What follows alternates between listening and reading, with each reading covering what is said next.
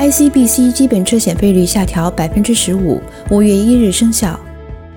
一月十四日，卑诗省公共事业委员会宣布批准卑诗省车辆保险公司 ICBC 提出的将基本保险费率下调百分之十五的申请。这项临时批准将于今年五月一日生效。在卑诗省公共事业委员会批准永久性汇率之前，临时费率将一直有效。ICBC 上月提出了下调利率的申请，省政府称，如果获批，这将是四十多年来最大的一次费率下调，而且这次下调。至少将持续到二零二三年。ICBC 还将从二月一日起下调选择性第三方责任险的费率。保险公司调整选择性保险费率不需要经过 BCUC 的批准。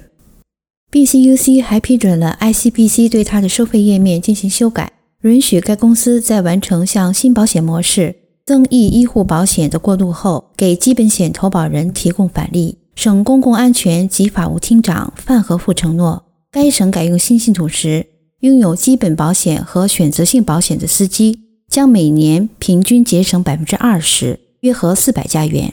去年十二月，公共安全部表示，当增益医护保险生效后，当年五月一日以后的保单客户将根据新费率和当前费率的差额，获得一次性按比例的退款。